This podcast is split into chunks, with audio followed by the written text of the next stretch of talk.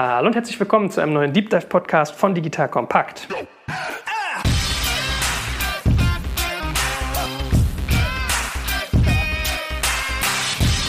Mein Name ist Jörg Kaczmarek und heute muss jeder hier, der zuhört, mal die Ohren spitzen, denn es geht genau um ein Thema, was sich in den Ohren abspielt. Und ich habe heute mal einen tollen neuen Kontakt gemacht. Das wird schon mal lange Zeit, dass wir uns beide kennenlernen, weil ich dachte eigentlich mal, ich kenne jeden Umtriebigen in der Berliner Business Angel Szene, dem ist nicht so.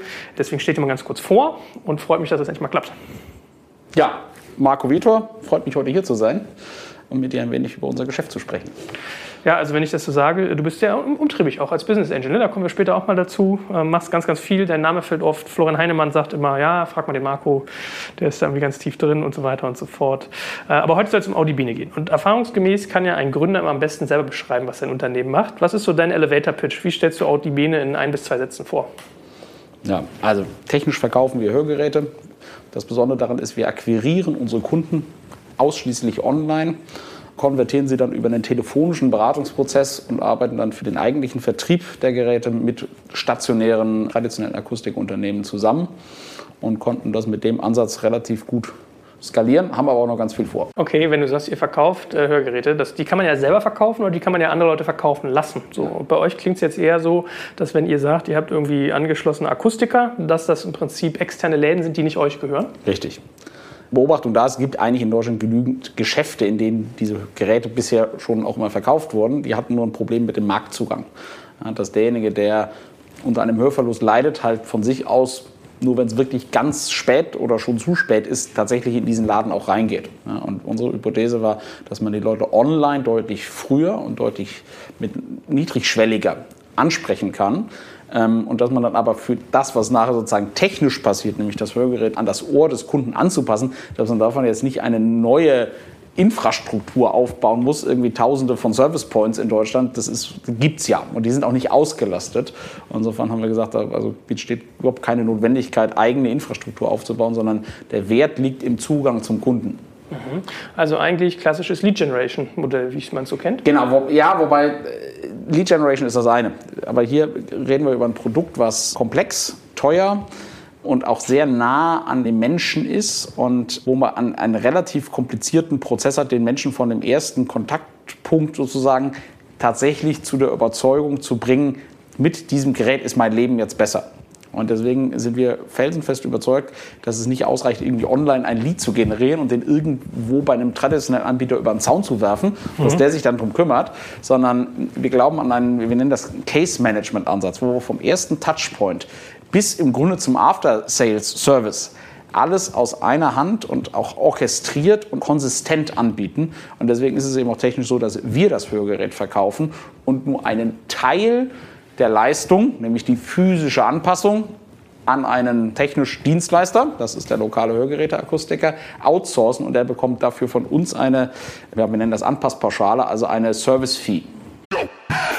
Werbung Aufgepasst! Wenn du ein B2B-Unternehmen bist, möchtest du jetzt deine Sales Pipeline mit neuen B2B-Leads füllen und dafür empfehlen wir dir unseren Partner SalesViewer. SalesViewer lässt sich total einfach erklären. SalesViewer entschlüsselt nämlich Unternehmen, die deine Webseite besuchen und zeigt diese in Klarnamen an. Du und dein Team sehen also ganz genau, wer eure Webseite besucht und wofür sich diese potenziellen KundInnen interessieren. Und dann gibst du einfach Vollgas, denn du kannst diese Unternehmen dann ja zielgenau ansprechen und einfach zu neuen KundInnen machen. Im Marketing und Vertrieb ist das also eine Wahnsinnsunterstützung Unterstützung für die B2B-Lead-Generierung. Deshalb nutzen schon viele Marktführer wie Stepstone, Avato Systems, Spot5, Talon One oder die Vodafone-Tochter Grand Centric Sales Viewer und generieren damit täglich neue B2B-Leads. Und wenn das für dich interessant ist, dann teste SalesViewer doch einfach mal kostenlos. Alles, was du dafür wissen möchtest, findest du unter folgender Weiterleitung digitalkompakt.de slash salesviewer. Und wie immer verlinke ich dir das auch auf unserer Sponsorenseite unter digitalkompakt.de slash Sponsoren. Das war's mit dem Werbespot.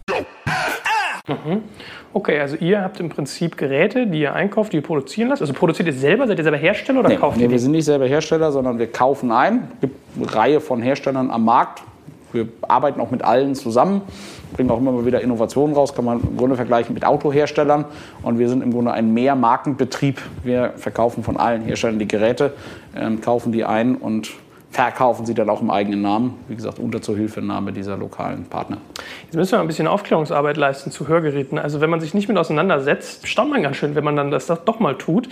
Also du hast ja selber schon gesagt, es ist relativ hochpreisig und es klang eben so bei dir an, manchmal kann es sinnvoll sein, sich ein Hörgerät äh, früher zu holen, um dann sozusagen eine Verschlimmerung zu vermeiden oder habe ich das falsch verstanden? Ja. Also die meisten Menschen handeln viel zu spät. Ja, typischerweise ist ein Hörverlust für den Großteil aller Betroffenen. Es gibt Sonderfälle wie schon als Kind irgendwie irgendwelche angeborenen Fehler oder so oder irgendwelche Unfälle. Das ist aber vielleicht maximal 5% der Betroffenen. 95% der Betroffenen haben einen ganz klassischen altersbedingten Hörverlust. Das ist eine Verschleißerscheinung und die startet typischerweise, wenn man sozusagen davon betroffen wird, mit Ende 50 und wird dann graduell immer schlimmer. Und die meisten Menschen warten sieben Jahre zwischen Auftreten der ersten Anzeichen und tatsächlichem Handeln. In der Zwischenzeit ist der Hörverlust dann im Regelfall schon ziemlich weit fortgeschritten. Die Leute kommen also dann in die Läden mit mittleren bis schweren Hörverlusten. Was haben sie gemacht? Sie haben den Leuten gesagt, red mal ein bisschen lauter. Sie haben den Fernseher immer auf laut gestellt und dadurch die, den Verschleiß noch beschleunigt, weil halt sozusagen die Lautstärke hochgedreht wird, was dazu führt, dass noch mehr von diesen kleinen Zellen, diesen Haaren, die da im Ohr sind, dass die absterben. Ja. Plus, äh, es gibt einen ganz direkten Zusammenhang zwischen ähm, Schwerhörigkeit und dem Auftreten von Demenz. Ähm, weil einfach der Kopf nicht mehr mit frischen Informationen gefüttert wird. Also es ist wirklich empirisch in x Studien nachgewiesen, dass Menschen, die unter einem Hörverlust leiden, auch eine geringere geistige Leistungsfähigkeit haben. Im Extremfall führt das dann eben zu verfrühtem Auftreten von Demenz.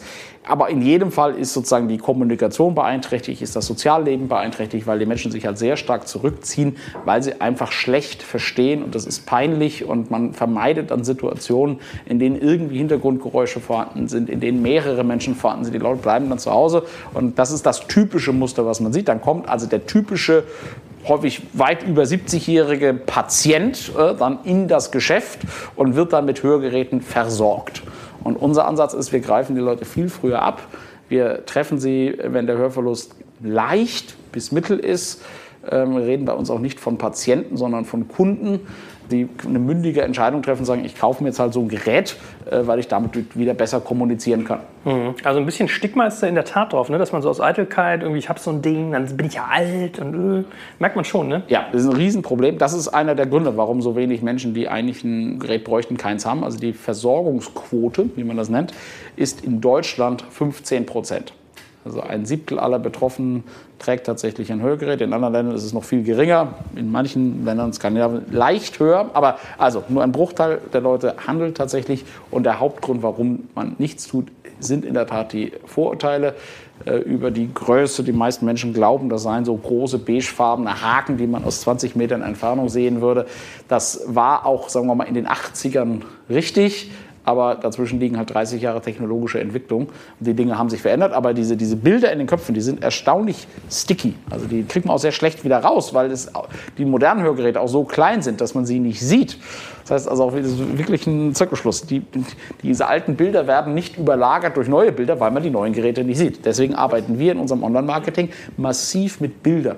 Ja, diese kleinen Hörgeräte neben einer Kaffeebohne oder so und dann der Claim, Hörgeräte kleiner als sie denken, weil das genau das Kernproblem und das die größte auch Fehleinschätzung dann adressiert und insofern Größe ist ein Riesenthema und breiter gefasst Vorurteile rund um das Thema halten die Leute da vom Handeln ab. Gut, also animiere schon mal jeden, der jetzt hier zuhört, wenn ihr auf dem Laufband seid oder so und diesen Podcast hört, dreht mal die Lautstärke ein bisschen runter, ja, schont eure Härchen in den Ohren und wenn Oma, Opa, Tante, Onkel sozusagen immer was sagen, dann äh, habt ihr mit Marco jetzt hier äh, eine Anlaufstelle. Also finde ich ja echt mal einen relevanten Case, ja. Also ich habe immer so gedacht, ich, ich schätze ja immer so, dass ich denke, ja, kannst du aus der Not eine Tugend machen, dann steckst du dir so ein Kabel rein, ziehst einen Anzug an und kriegst noch in deinen Ärmel, wenn du ein Hörgerät brauchst, dann wird es ein bisschen cooler. Nein, aber Spaß beiseite. Also man hat diesen, diesen Case, lerne ich, verstehe ich. Und wie ist es mit dem Preis? Weil was ich so mitgekriegt habe, wir haben bei uns in der Verwandtschaft auch eine Person, die Hörgeräte hat. Ja? Damen sind immer eitel, deswegen sage ich jetzt nicht welchen Verwandtschaftsgrad. Die sagte mal zu mir, ja, äh, sie hat irgendwie einen Kleinwagen im Ohr, so umgerechnet. Also vielleicht kannst du mal beschreiben, was ein Hörgerät kostet und wie so die Zuzahlungsoptionen eigentlich sind. Ja. Ich bleibe da gerne bei diesen Autoanalogien. Das ist halt ungefähr so, als wenn man fragt, oder wenn man fragt, was kostet ein Hörgerät, ungefähr so, was kostet ein Auto? Das geht halt von bis. Und man kann sagen, dass äh, in Deutschland äh, ein vernünftiges Hörgerät, beim Auto würde ich sagen, vergleichbar mit einem VW Golf, komplett von der Krankenkasse übernommen wird. Da zahlt man also nichts privat dazu. Die Krankenkasse übernimmt so 750 Euro pro Gerät.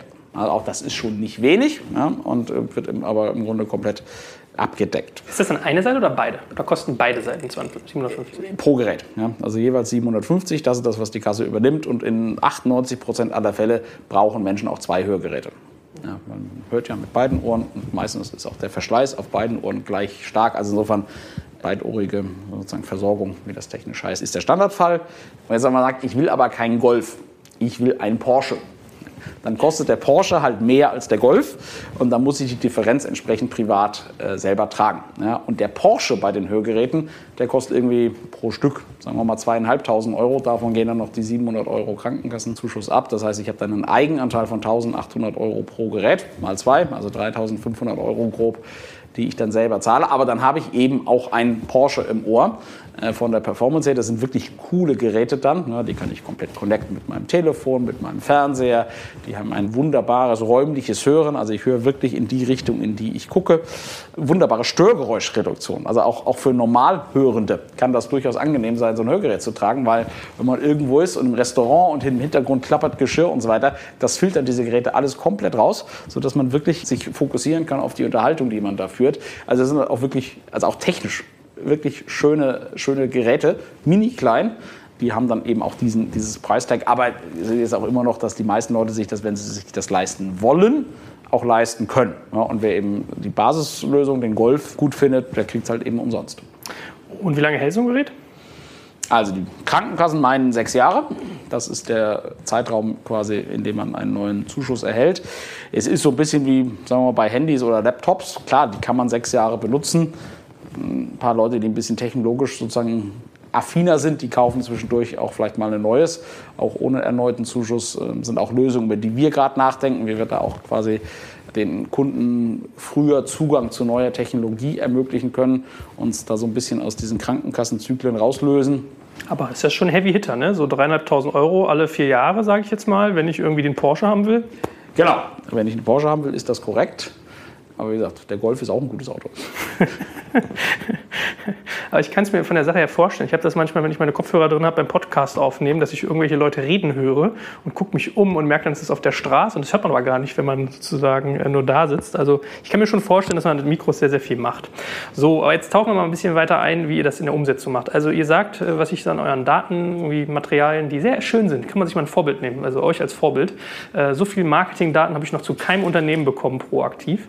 Habe ich jetzt irgendwie erfahren, ihr arbeitet irgendwie mit 1000 Akustikern in Deutschland zusammen, 4000 weltweit. Und du hast ja gerade gesagt, es gibt so eine Art Servicepauschale. Ich würde ja gerne so ein Stück weit verstehen, wie denn so die Margenlage eigentlich auf Hörgeräten ist, weil meine, der Benchmark, den ich mal so ein bisschen habe, ist Optiker. Auch irgendwie anpassbares Produkt oder ein Produkt, was Anpassung bedarf. Äh, ältere Zielgruppe häufig. Ja, Gleitsichtbrillen ist dann wahrscheinlich so der Porsche irgendwie im, im Brillensegment.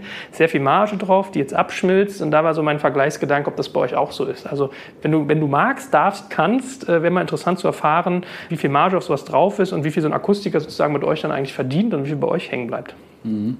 Ja, also grob kann man das vergleichen mit, mit Brillen. Ja, das ist ein ähnliches Produkt, hat einen extrem hohen Betreuungsaufwand. Ähm, das unterschätzt man immer. Das ist klar, die technische Anpassung, die ist relativ schnell gemacht, aber das Ganze drumherum, den Kunden da psychologisch abzuholen, das dauert alles ewig. Was heißt das in Summe oder in, in, in Zahlen? Also der größte Block bei einem Hörgeräteverkauf ist das Gerät. Ja, das ist sozusagen der größte äh, Kostenblock. Ja, das müssen wir auch einkaufen. Wir nehmen mittlerweile in relativ großen Stückzahlen natürlich Geräte ab, sodass unsere Einkaufskosten ganz okay sind. Aber das ist auf jeden Fall Kostenblock Nummer eins. Der zweite Block ist dann aus unserer Wahrnehmung das, was der Hörgeräteakustiker quasi als Serviceprämie bekommt. Da muss man beachten, aus seiner Sicht ist das natürlich signifikant weniger als das, was er als Umsatz generieren würde, wenn er dieses Gerät selber verkaufen würde. Das ist nur ein Teil davon. Aber zwei Punkte, dieser Kunde ist ja für ihn ein zusätzlicher Kunde. Der wäre ja sonst zu ihm in den Laden nicht gekommen, zumindest nicht heute, sondern vielleicht erst in fünf Jahren. Wir wirken also sehr stark markterweiternd. Er verliert dadurch keine eigenen Kunden und hat auch für diesen Kunden keinen Aufwand. Er hat kein Marketing. Die Beratung ist zu größten Teilen auch schon erfolgt. Das Gerät wird von uns gestellt. Insofern ist das, was er da mit uns als Umsatz generiert, für ihn direkt letztlich Gewinn. Ja, auch seine, seine Infrastruktur ist im Regelfall nicht ausgelastet. Das klassische Hörgeräte-Fachgeschäft in Deutschland hat 100 Kunden pro Jahr, also zwei pro Woche. zwei pro Woche. Genau. Natürlich kommen die regelmäßig wieder und dann gibt es, also das haben schon ein bisschen was zu tun, aber es ist nicht so, dass diese Läden wirklich zu 100 Prozent ausgelastet seien. Und deswegen, also kann der Akustiker wirklich rechnen, es ist zusätzlicher Deckungsbeitrag für ihn, es ist zusätzlicher Gewinn und das macht das auch für den Akustiker sehr spannend, hier mit uns zusammenzuarbeiten und ist dann auch eine signifikante Quelle von zusätzlichem Profit letztlich. Bei uns geht es dann halt weiter. Ja, wir müssen in Marketing investieren. Ja, wir müssen eine Vielzahl von Menschen auf unsere Webseiten bringen, um sie dann am Ende über verschiedene Konversionsschritte dann auch zum Kauf zu bringen. Ähm, das unterschätzt man auch immer wieder, wie viele man da braucht.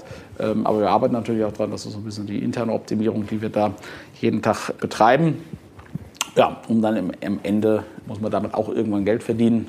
Äh, aber es ist jetzt nicht so, dass das irgendwie eine Lizenz zum Gelddrucken sei, sondern dieser Prozess ist eben auch sehr mühsam und sehr aufwendig und man verliert viele Menschen, die dann doch aus irgendwelchen Gründen sagen, oh danke für all die schöne Beratung, aber ich habe es mir anders überlegt. Aber es gehört dazu. Ja, das ist, muss man wissen, das muss man einpreisen und insofern ist das Feedback dann aber von den Kunden, die gekauft haben, extrem positiv. Die sind happy, weil wirklich Kommunikation jetzt wieder einfacher ist. Okay, jetzt hast du Schlingel aber weder eine Marge gesagt, noch was so eine Servicepauschale ist. Willst du das nicht? also, nee, können wir auch, transparent sein. Also diese Servicepauschale ist ungefähr ein Viertel ja, des Warenkorbes, die an den Partner geht. Marge nicht. Ja, die Frage ist, wie du Marge rechnest. Ja? Also das Gerät kostet ungefähr ein Drittel vom Basket. Der, die Marge für den Partner ist ungefähr ein Viertel. Der Rest verbleibt erstmal bei uns und geht dann eben teilweise in Marketing und teilweise in Kosten einfach der Kundenberatung. Wir haben ein riesiges Team an Kundenberatern, die eben die Kunden da durch den Prozess führen, die Erstgespräche führen, aber auch all die Folgegespräche, ähm, die dann, bis der Kunde sich tatsächlich entscheidet, äh, notwendig sind. Und Okay, aber das sind attraktive äh, Baskets gefühlt, ja. Aber ich kann mir total vorstellen, dass das nicht leicht zu verkaufen ist, so vom ganzen, wenn du mir sagst, die haben zwei Kunden pro Woche. das ist ja schon ein genau, bisschen. Genau, zwei Kunden, die kaufen, ja. Mehr Menschen, die reinlaufen, die dann eben sich auch beraten lassen, wieder rausgehen. Mhm. Ich meine, ich habe mir eure Unterlagen auch angeguckt und ihr sagt, dass ihr so einen Average Selling Price von irgendwie 2800 Euro habt gegenüber 1900, die der stationäre Handel sonst hat. Was macht ihr denn eigentlich so viel besser als eure stationäre Konkurrenz? Also, wieso ist es bei euch nicht so, dass ihr nur zwei habt? Wir haben andere Kunden, wir haben jüngere Kunden mit leichteren Hörverlusten, die noch viel aktiver sind und die eben häufiger sagen, ich will mehr Leistung in meinem Gerät, ich will es eben an mein Smartphone anbinden können. Ich will, dass sie diese perfekte Störgeräuschunterdrückung hat, weil ich eben relativ häufig in der Natur, in, mit meinen Kegelbrüdern in der Kneipe oder so bin. Das sind eben sehr aktive Menschen, viele auch noch berufstätig, die einfach erhöhte Anforderungen haben.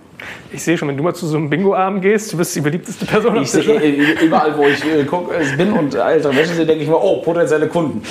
Ja, glaube ich sofort. Ich jeder, jeder dritte über 50 hat einen Hörverlust. Ja, krass. Kann man das irgendwie verhindern? Liegt das am laute Musik hören? Ja, ja, genau. Also ganz langfristig gedacht, äh, wenn ich mir hier gerade so Berlin angucke, werden viele zukünftige Kunden herangezüchtet. Und natürlich, ja, also wenn man irgendwie regelmäßig feiern geht oder so, das merkt man jetzt nicht, aber das merkt man dann mit Mitte 50. Hm, okay, ich sehe schon die ganzen Techno-Club-Gänger hier. Also, uiuiui.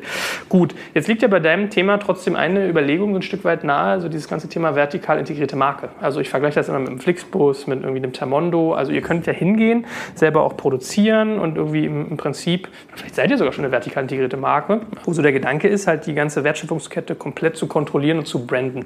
Versteht ihr euch so? Macht ihr das oder ist das nochmal was anderes? Ja, also ich würde da trennen zwischen kontrollieren und branden. Ja, die, also aus meiner Wahrnehmung kontrollieren wir die Wertschöpfungskette schon, ja, weil mhm. wir eben vom ersten Touchpoint bis hin zur Rechnungsstellung und der Abrechnung mit der Krankenkasse alles übernehmen. Und auch in Sachen Branding ist das für den Kunden schon sehr deutlich wahrnehmbar. Ja, Audi Bene, eben auch vom ersten Touchpoint bis hin zur Rechnung.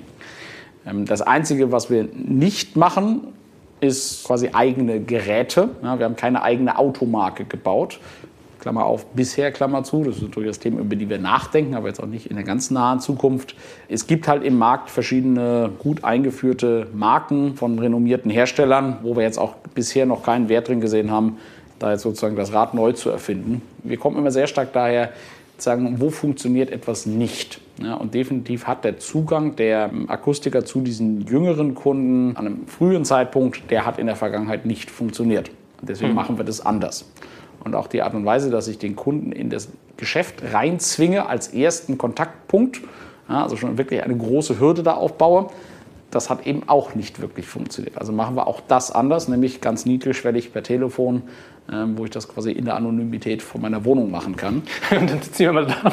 Das hat mir irgendeiner deiner Business Angel erzählt, dass er meinte, äh, als du ihm das erzählt hast, hat der sich so gefragt, wenn die schwer hören und ihr berast die per Telefon so. Das ist der typische äh, Joke, den man da machen Ja. kann. Wieder, wir reden ja über Kunden, die einen leichteren Leichten. Hörverlust haben. Die können in, in ruhigen Gesprächssituationen, one-on-one am Telefon, wunderbar kommunizieren. Die Mhm. haben immer dann Probleme, wenn das Geräuschumfeld anspruchsvoller wird. Ich habe hier eine, eine Folie von euch, äh, die fand ich wirklich ganz beeindruckend, weil hier sieht man mal alle eure Touchpoints.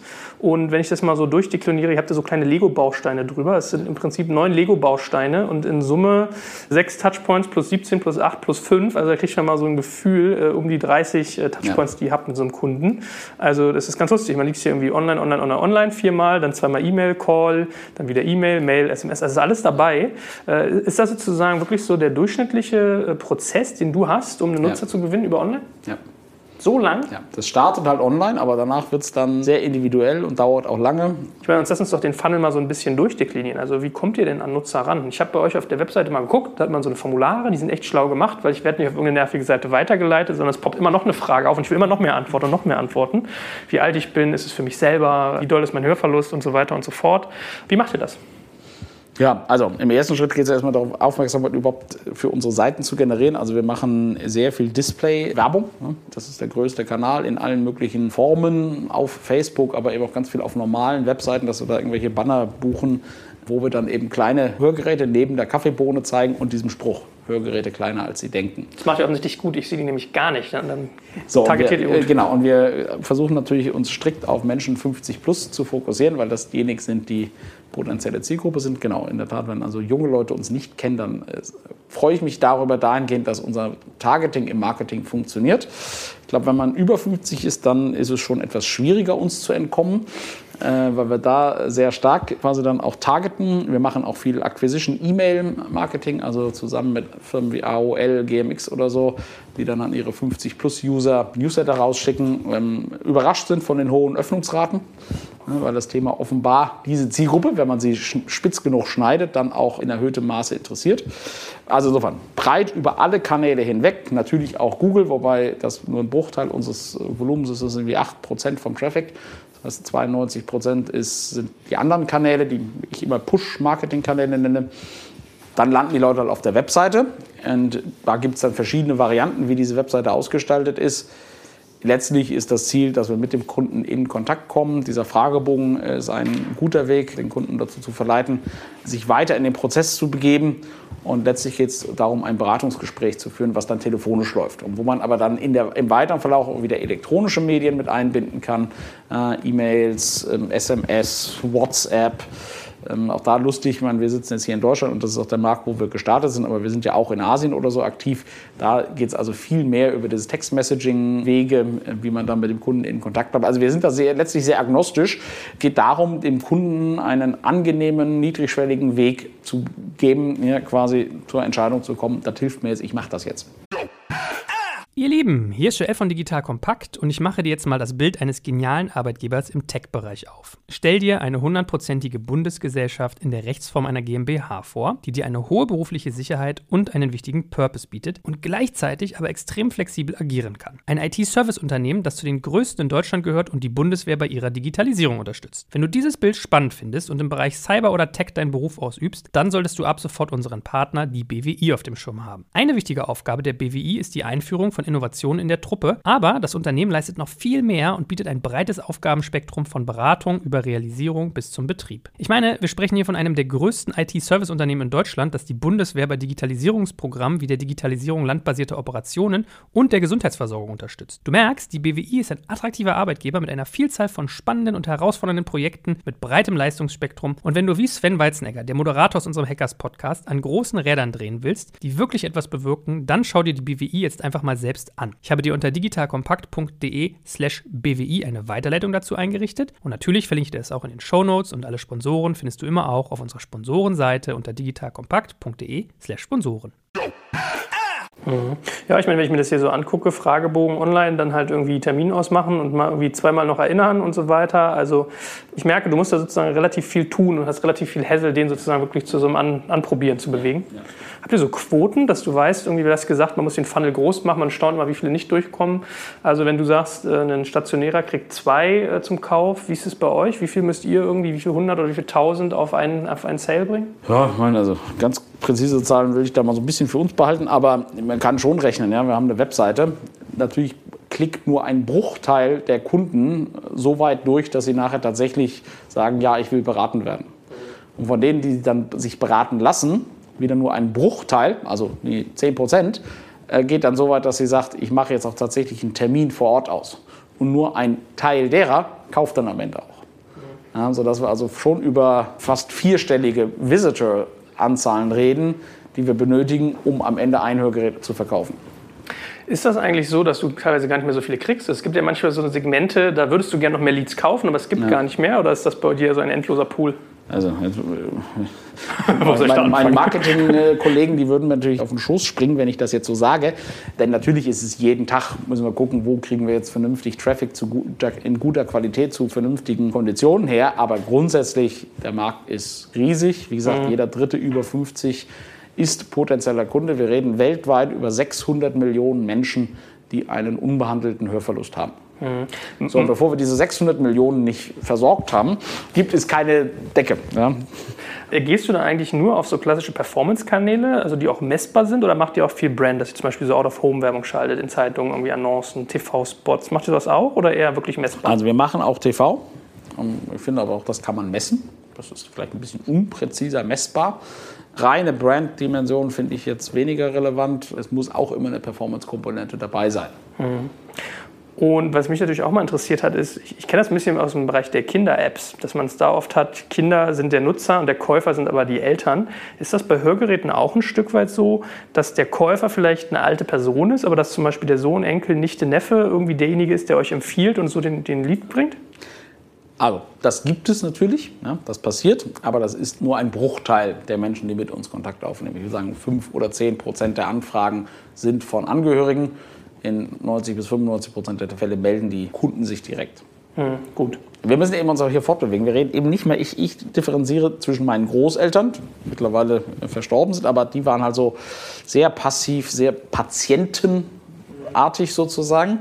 Wenn ich dem gegenüber meine Eltern sehe, die sind halt mündig, dynamisch, aktiv, und wir richten uns im Grunde an, diese Babyboomer sind das, ja? Menschen, die nach dem Krieg geboren sind, die ein ganz anderes Konsumverhalten zeigen als die Vorkriegsgeneration, während der klassische Kunde im Akustikgeschäft heute noch die Vorkriegsgeneration ist. Und deswegen kommen wir uns da auch vom Marktzugang her mit den existierenden Anbietern gar nicht wirklich in die Quere, sondern wir wirken wirklich Markt erweitern. Das hat auch die Branche, die am Anfang sehr skeptisch war, glaube ich, zu größten Teilen mittlerweile auch verstanden, dass wir Zusatzkunden haben, die anders sind. Insofern also auch nicht über die Verwandten oder so angeregt kommen, sondern die aus freien Stücken selber kommen. Hm. Gut, dann kann ich mir also schon mal abschminken, hier Podcast-Werbung zu verscheuern, weil ich kriege nur die Jungen. Oder primär die Jungen. Ne? Ich kriege ganz wieder ganz viele böse E-Mails sonst. Wenn ich mir euren Funnel mal so angucke, ihr habt vier Begriffe darüber stehen. Awareness, also die Bewusstmachung. Consideration, also man setzt sich wirklich miteinander auseinander, damit mit der, mit der Sache sowas zu kaufen. Acquisition und Loyalty, also kaufen und nach hinten raus Loyalty. Ich finde diesen Loyalty-Teil noch ganz interessant. Mal für den Hörer, der jetzt dieses Bild nicht vor Augen hat, der Consideration-Teil ist der größte und dann kommt so Awareness schaffen. Also da habt ihr offensichtlich den größten Aufwand und Loyalty ist ganz klein. Verdient man mit Services nach hinten raus gar nicht so viel bei dem Thema und macht so den, den Porsche nach vier Jahren erneuern auch nicht so ein Geschäft, weil ihr scheint ja eher Erstnutzer konzentriert zu sein. Genau. Wir wollen ja nicht Probleme lösen, die schon gelöst sind. Der Markt hat aktuell das Problem, dass einfach der Zugang für die Kunden für die potenziellen Kunden irgendwie nicht attraktiv ist. Deswegen kümmern wir uns ganz stark sozusagen um den vorderen Teil. Mhm. Und nach hinten raus ist vieles schon gelöst. Und da komme ich wieder mit, wir müssen das Rad nicht neu erfinden. Ja, und insofern ist das jetzt nicht unser Fokus, zumindest auch nicht momentan und auch nicht, solange wir es in Anführungszeichen so einfach haben, vorne noch zusätzliche Kunden zu gewinnen. Das ist das, worin wir gut sind. Leute, die noch keine Hörgeräte haben, davon zu überzeugen, dass ihnen das jetzt hilft. Das ist unsere USP, daran sind wir gut und deswegen fokussieren wir uns auch darauf. Aber wenn du die schon hast, mit deiner Brand auch schon Loyalty hast, weil die dich geil finden, ich fände ich fänd es ja ganz cool, den alle vier Jahre Porsche zu verkaufen.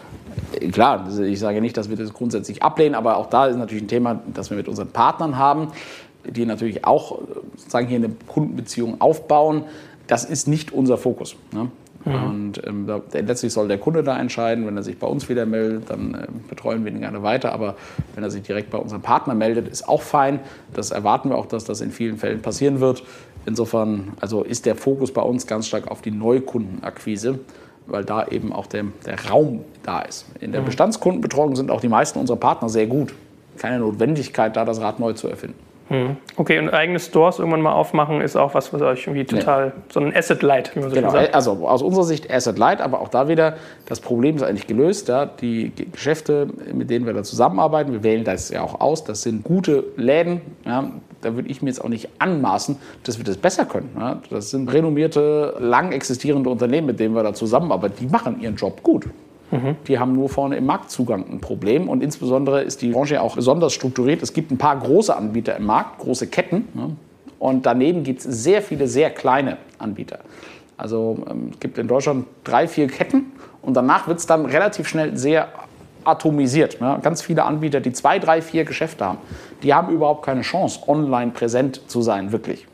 Die großen Ketten könnten das natürlich schon. Insofern ist das auch so ein bisschen die Value Proposition an unsere Partner, dass wir zusammen mit ihnen quasi das Internet als Zugangsweg abdecken, was sie alleine niemals darstellen könnten. Okay, also lerne ich, du arbeitest nicht mit den Ketten zusammen als äh, diejenigen, die das für dich ja. anpassen, sondern eher mit dem Atomar-Bereich. Mhm. Okay, verstehe. Nehmt ihr eigentlich noch Partner an Bord? Wächst ihr sozusagen noch stationär von der Abdeckung? Ja, ja absolut. Deutschland und also jedes Land ist groß ne, und in der Geografie auch wirklich weit verteilt.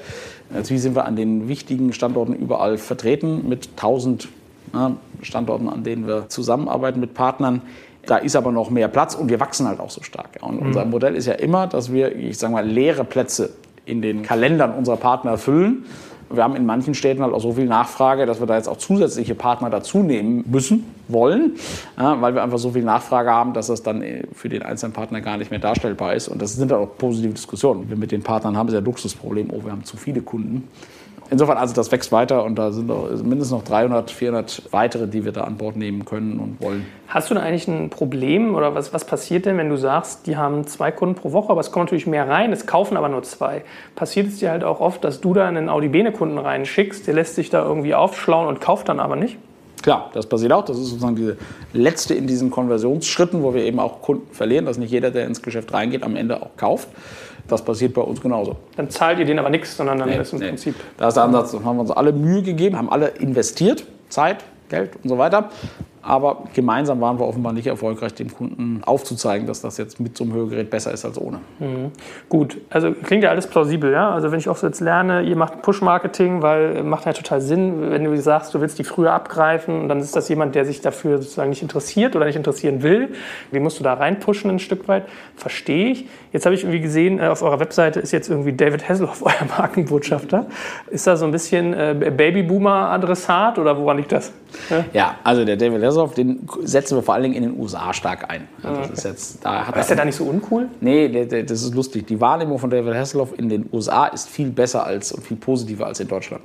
Okay. Er ist da ein Schauspieler ein wirklicher Schauspieler der Reputation hat. Wir haben das sehr breit getestet und das kam auch mehr von unseren US-Kollegen dieses äh, Thema und äh, wird da also sehr breit in der Kommunikation eingesetzt. Hier in Deutschland machen wir das ein bisschen am Rande.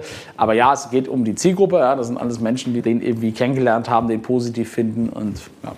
Funktioniert das generell, Testimonials? Also ich meine, ich ertappe mich dabei. Ich bin jetzt zum Glück noch kein Adressat dessen, ja. Aber wenn ich hier irgendwie immer an dem Kindladen bei uns am Kudamm vorbeigehe und sehe dann da irgendwie Adel Tawil und so und auch den einen oder anderen, das merkt man sich schon, ne? Ja. So. Also funktioniert. Ja. Lass uns doch mal so ein bisschen über eure Entwicklung insgesamt sprechen. Ähm, was ich mitgekriegt habe, hattet ihr am Anfang so bumpy start. Also ich glaube, ihr hattet, also vielleicht äh, habe ich das falsch wahrgenommen, kann total falsch sein, aber ich hatte den Eindruck, dass man so ein Modell auch erst finden muss und lernen muss. War das so oder habe ich das aus der Ferne? Nee, eigentlich würde ich sagen, wir haben von Anfang an mit dem Modell gestartet, dass wir, eins zu eins ist übertrieben, natürlich haben wir optimiert, aber im Kern machen wir genau das gleiche wie zum Start. Am Start relativ aggressive Pläne in die Welt gesetzt, sozusagen, wo wir hinwollen und das Feedback immer bekommen, es ist Wahnsinn, wie stark ihr eure Ziele auch erreicht.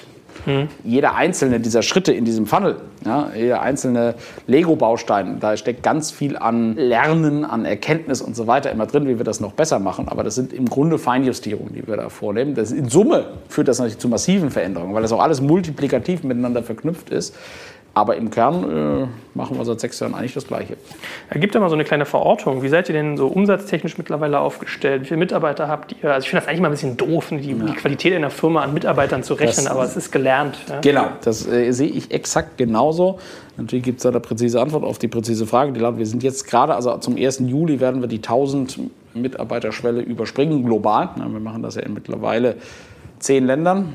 Wichtig ist eigentlich eher die Umsatzseite und dann für mich auch immer neben der Umsatzseite auch die, da muss auch irgendwas hängen bleiben. Einfach sich nur Umsatz mit steigenden Marketingausgaben zu erkaufen, bringt auch nichts. Also insofern, äh, wir versuchen da äh, eine nachhaltige Struktur aufzubauen.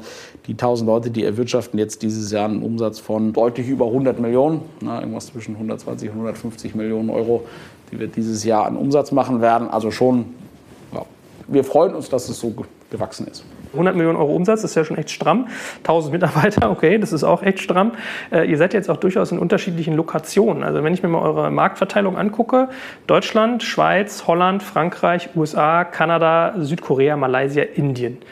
Erst was mir aufgefallen warum macht ihr nicht Österreich?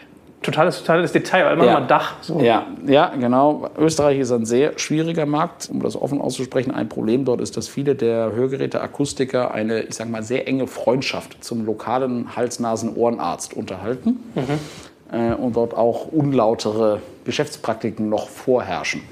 Okay, krass. Die äh, auch nicht rechtlich zulässig sind, die aber trotzdem stattfinden. Und sich in so eine gewachsene Freundschaft zwischen dem ansässigen HNO-Arzt und dem ansässigen Hörgeräteakustiker reinzubegeben, ist ein bisschen schwierig. Und wenn wir uns formal korrekt verhalten wollen, haben wir da die Befürchtung, dass halt einfach ganz viele Kunden dann plötzlich in diesem letzten Schritt dann doch woanders hingehen. Weil man in Österreich eine Verortung vom HNO-Arzt benötigt. Auch in Österreich gibt es Zuschüsse.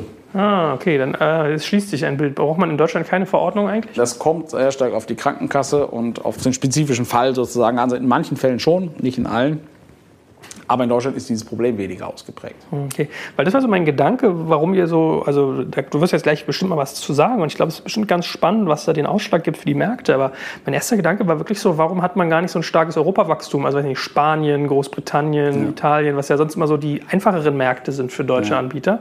Äh, ist das da überall diese Problematik? Oder nee, das ist, das ist sehr spezifisch. Also zu jedem dieser Märkte, die du genannt hast, gibt es eine individuelle Situation, die uns dazu bewogen hat, dort nicht aktiv zu sein. Okay. Ähm, Eitelkeit ist bestimmt bei den Italienern, hätte ich jetzt getippt. Genau, genau. Ja, die, Versorg die, Versorgungsraten in Italien sind aber noch geringer als in Deutschland. Man kämpft dagegen noch stärkere Vorurteile. Dieses Phänomen, dass ich halt mit zum Hörverlust leicht gehandicapt sozusagen vor mich hinlebe, ist doch viel stärker akzeptiert als in Deutschland. Mhm. Und das ist die Begründung für Italien. In England gibt es ein staatliches System, das äh, National Health System, NHS, das ja, einen Großteil des Marktes abdeckt. Der Privatmarkt daneben ist relativ klein. Deswegen sind wir nicht in England. Okay, spannend. Also man merkt, mit deinem Segment muss man sich echt gut auch auskennen, mit den Märkten, mit den regulatorischen ja. Geschichten, mit den Verordnungssachen. Also es ist gar nicht mal so unkomplex.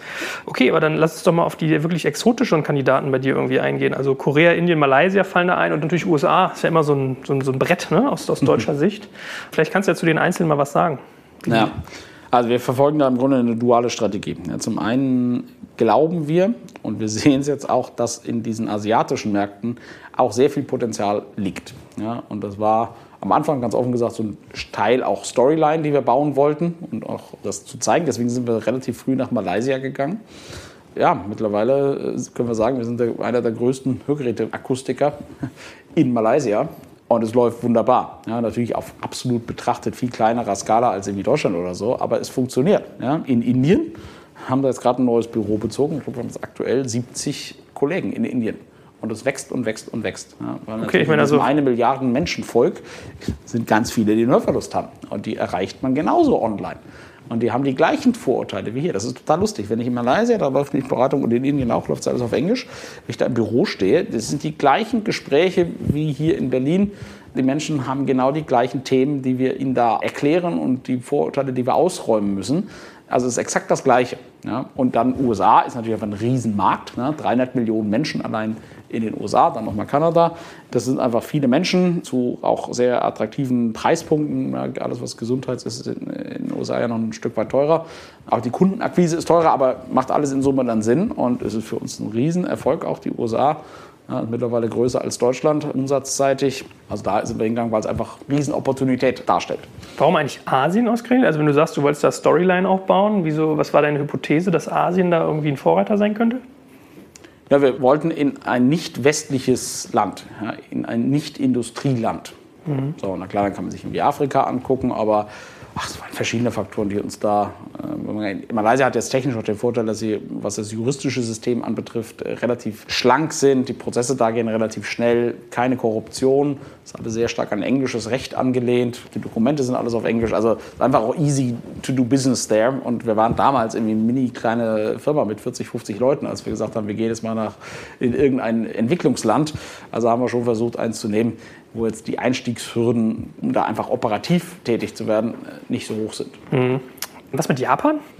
Japan, äh, ja, auch ein spannender Markt, groß, viele alte Menschen, sehr konservativ. Online noch nicht so stark penetriert unter den Alten, unter den Jungen sehr stark. Also mehr so eine Zeitfrage, sozusagen, wann die auch in das Alter reinkommen, dass sie sich online zu dem Thema informieren und ansprechbar sind. So, jetzt habe ich mir irgendwie eure Marktpenetrationstrajektorie hier mal angeschaut. Also äh, Malaysia echt hoch, 29 Prozent, Schweiz 7, Indien 5, Korea 4. Das ist schon echt alles ganz üppig. Was mir auffällt, was, was scheinbar so ein Bauchschmerzmarkt bei euch ist, ist Frankreich. Kann das sein, wo irgendwie bisher so 0 Prozent hier steht und ihr wollt mal 6 haben im Jahr 2022? Gibt es bei Frankreich irgendwie Anlässe, dass man sich da schwer tut? Also, Frankreich ist einfach grundsätzlich ein konservativer Markt, fängt eben dabei an, dass auch dort so viele ältere Menschen noch nicht so stark online sind. Auch ein sehr komplizierter Verordnungsprozess da mit der Ab, also erst eine Verordnung, dann noch eine Abnahme durch den HNO-Arzt. Wir haben das einfach relativ stark depriorisiert und sind da im Grunde erst seit letztem Sommer aktiv. Mhm. Und ähm, das wächst aber. Also ich fliege direkt nach unserem Meeting hier zum Flughafen und das ist ein Wachstumsmarkt, deswegen wir glauben, es hat Potenzial. Wir sind da dran. Haben wir jetzt nur als letztes gestartet von unseren Auslandsmärkten. Wie lange brauchst du denn generell mittlerweile, um irgendwie einen Markt zu starten? Also von du legst los bis du machst da relevant Umsatz? Frage, wie man relevant definiert. Also ich glaube Vorbereitung, wenn wir sagen, wir gehen in ein neues Land und wir haben jetzt gerade ganz frisch in Hongkong gestartet, ähm, aus dem Malaysia-Büro heraus. Das war jetzt eine Vorbereitungsphase von irgendwie acht Wochen. Mhm. Okay, also ihr könnt Aber es ist natürlich jetzt noch umsatzseitig sehr klein ja, und das dann zu skalieren, das dauert dann. Wie ist das denn aber im Wettbewerb insgesamt? Wen, wen, betrachtet ihr denn da primär? Also wenn du gesagt hast, es gibt die Filialisten ja, irgendwie in großer Zahl und dann irgendwie so die, das Atomargebilde, wo, wo ihr jetzt irgendwie seid, den ihr auch zum Online-Kanal helft, ist das so euer primärer Wettbewerb? Also wenn man irgendwie die, die Kins, die Gears, die Amplifons dieser Welt sich anguckt, betrachtet ihr die als Wettbewerb oder wäre es da bei euch Nein. so? Der Wettbewerb für uns ist der Nichtkauf. Mhm. Punkt. ja gut, aber wenn ich mir das so angucke, also hier auf deinen Folien, Amplifon, irgendwie 4000 Shop Network, also 4000 POS. Äh, ihr seid irgendwie bei der Folie, okay, 4000 weltweit, ja, aber 1000 in Deutschland. Das ist ja schon irgendwie, ne? Ist das wirklich so, dass die Also man kann es natürlich vergleichen. Ja, natürlich kann man sagen, wie viel Umsatz machen wir, wie viele Standorte haben wir und das vergleichen mit anderen Anbietern im Markt. Nur Wettbewerb würde ich immer definieren, mit wem ringt man um einen Kunden. Mhm. Und da, wir kommen uns nicht mit traditionellen Anbietern wie Kind oder GS in die Quere. Das ist, die haben eben eine ganz andere Zielgruppe. Und deswegen, also der Wettbewerb im engeren Sinne ist der Nichtkauf. Und natürlich gibt es andere Firmen, die das gleiche Produkt verkaufen, aber wie gesagt, wir fischen in komplett unterschiedlichen Teichen. Und insofern äh, würde ich die nie als Wettbewerb bezeichnen. Nur man kann da eben sehen, was möglich ist im Sinne von Umsätze, im Sinne von Präsenz und so weiter. Mhm. Aber äh, hast du nicht die Sorge, dass die manchmal in dein Segment reingehen könnten? Also du sagst ja eigentlich, dein Asset ist, dass du die Babyboomer kriegst. Also du kriegst deinen Kunden mit 50 anstatt mit 70, sage ich jetzt mal. Das äh, könnte ich mir überlegen, sagen die sich ja irgendwie auch. Schauen sich das ein oder andere ab. Richtig, das tun die auch in, in Ansätzen. Das sehen wir dann mal, wenn wir eine neue Landingpage haben, dann dauert es zwei Wochen, bis die in abgewandelter, aber sehr ähnlicher Form dann äh, bei einem anderen Anbieter auch zu sehen ist. Ich bin da aber immer im Kern extrem entspannt. Ja, grundsätzlich, ja, auch bei meinen ganzen Aktivitäten, so als Business Angel und so weiter, ist mein Standardthema, guckt nicht auf das, was die anderen machen, guckt auf das, was ihr macht und sorgt dafür, dass das besser wird. Und das gilt für uns genauso, das predige ich auch intern sehr viel. Lasst uns unseren Prozess sauber halten, lasst uns unsere Kunden glücklich machen. Da muss die Energie reinfließen. Wir haben jetzt sechs Jahre Erfahrung in einem Online-Only-Play sozusagen. Selbst wenn jetzt einer der großen Spieler sagen würde, oh, wir fokussieren uns jetzt massiv auf Online, wir sind auf der Lernkurve schon ein gutes Stück vorangeschritten. Da müsste man jetzt sehr viel Geld und sehr viel wirklich fokussiertes Handeln mobilisieren, um irgendwie ansatzweise auf der Online-Seite und auf dieser telefonischen Konversionsseite uns nahe zu kommen. Mhm. Ist es generell trotzdem so, dass du merkst, dass Preisdruck auch in euer Thema kommt, wie es bei Brillen jetzt zum Beispiel zu beobachten war? Ist das bei den Brillen so? Ja, ich habe den Eindruck, die sind schon billiger geworden. So. Und dann da hast du eine mehr Eigenmarkenthematik, die ja. ihr irgendwie nicht habt. Ich glaube, es streut da. Ja, es streut, und das sehen wir auch bei den Hörgeräten. Es streut einfach breit von Menschen, die sagen, ich, mir reicht der Golf, bis hin zu, ich will halt den Porsche. Ich sehe eigentlich keine Dynamik auf der Preisebene. Das Problem sind auch nicht die Kosten. Wie gesagt, der Golf ist ein gutes Auto. Ne? Mhm. Und die Menschen nehmen den Golf nicht, weil er ein schlechtes Auto, also das Hörgerät, was dem Golf entspricht, nicht deswegen nicht, weil es ein schlechtes Hörgerät ist und auch nicht, weil es zu teuer ist, sondern aus anderen Gründen. Und insofern ist der Preis da nicht der Handlungshemmer, sondern das sind ganz andere Gründe. Und insofern ist der Preis auch letztlich als Entscheidungsargument gar nicht so wichtig. Natürlich denken die Kunden schon ökonomisch, ganz klar, die sind nicht blöd, aber es ist nicht so, dass sie irgendwie massiv Preisdruck herrschen würde oder niedrige Preise massiv Nachfrage treiben würden.